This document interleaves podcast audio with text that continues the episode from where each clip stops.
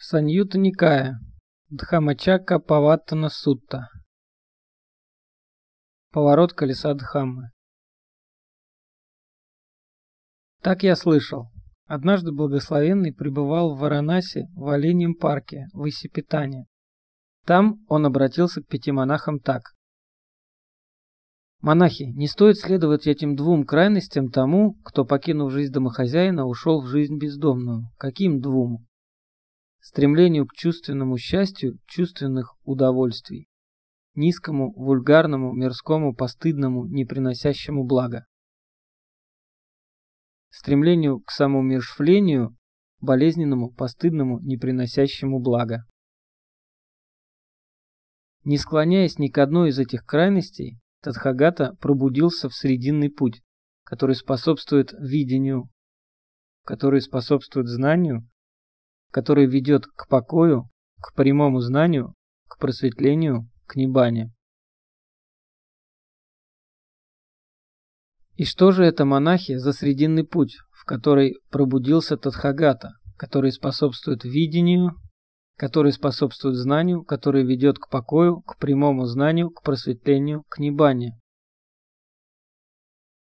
Это этот благородный восьмеричный путь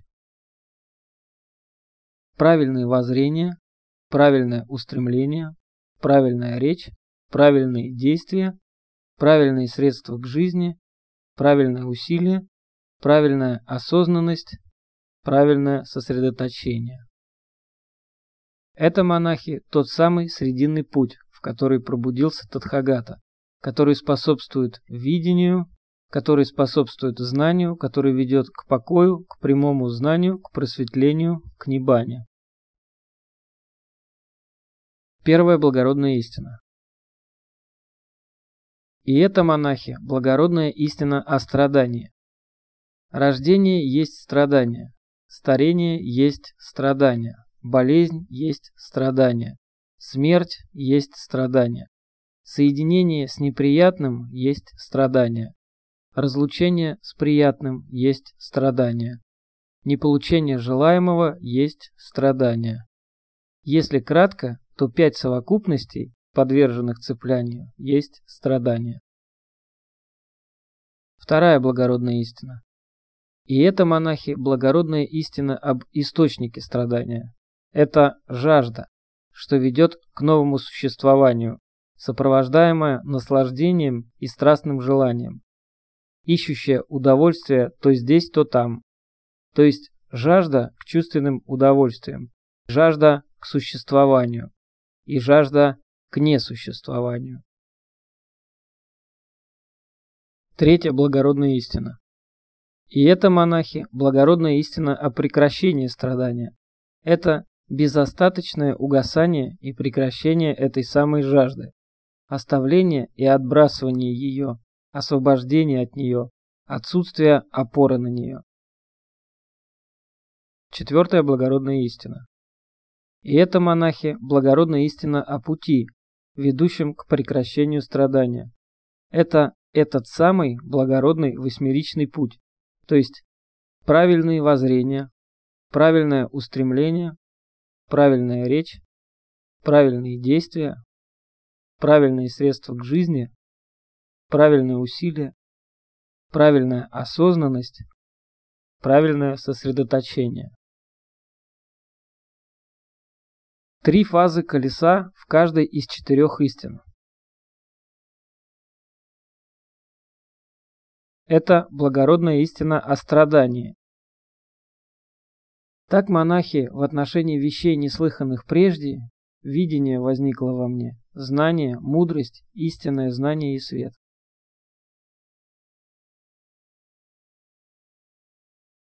Эту благородную истину о страдании нужно полностью понять.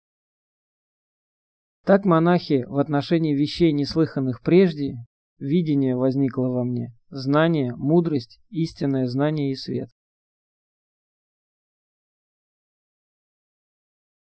Эта благородная истина о страдании была полностью понята. Так монахи в отношении вещей, неслыханных прежде, видение возникло во мне, знание, мудрость, истинное знание и свет. Это благородная истина об источнике страдания. Так монахи в отношении вещей, неслыханных прежде, видение возникло во мне, знание, мудрость, истинное знание и свет. Эту благородную истину об источнике страдания нужно отбросить. Так монахи в отношении вещей, неслыханных прежде, видение возникло во мне, знание, мудрость, истинное знание и свет. Эта благородная истина об источнике страдания была отброшена. Так монахи в отношении вещей, неслыханных прежде, видение возникло во мне, знание, мудрость, истинное знание и свет.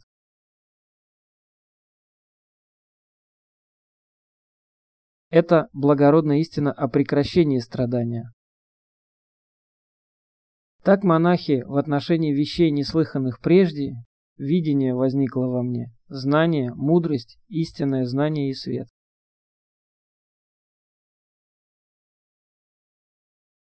Эту благородную истину о прекращении страдания нужно реализовать. Так монахи в отношении вещей, неслыханных прежде, Видение возникло во мне, знание, мудрость, истинное знание и свет. Эта благородная истина о прекращении страдания была реализована. Так монахи в отношении вещей, неслыханных прежде, видение возникло во мне, знание, мудрость, истинное знание и свет.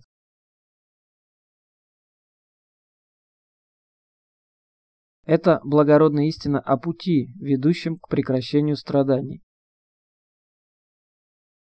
Так монахи в отношении вещей, неслыханных прежде, видение возникло во мне, знание, мудрость, истинное знание и свет.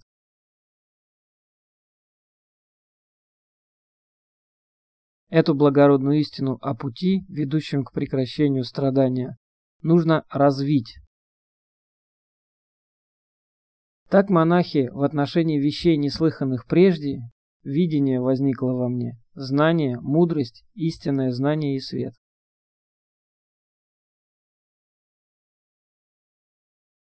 Эта благородная истина о пути, ведущем к прекращению страдания, была развита. Так монахи в отношении вещей, неслыханных прежде, видение возникло во мне, знание, мудрость, истинное знание и свет.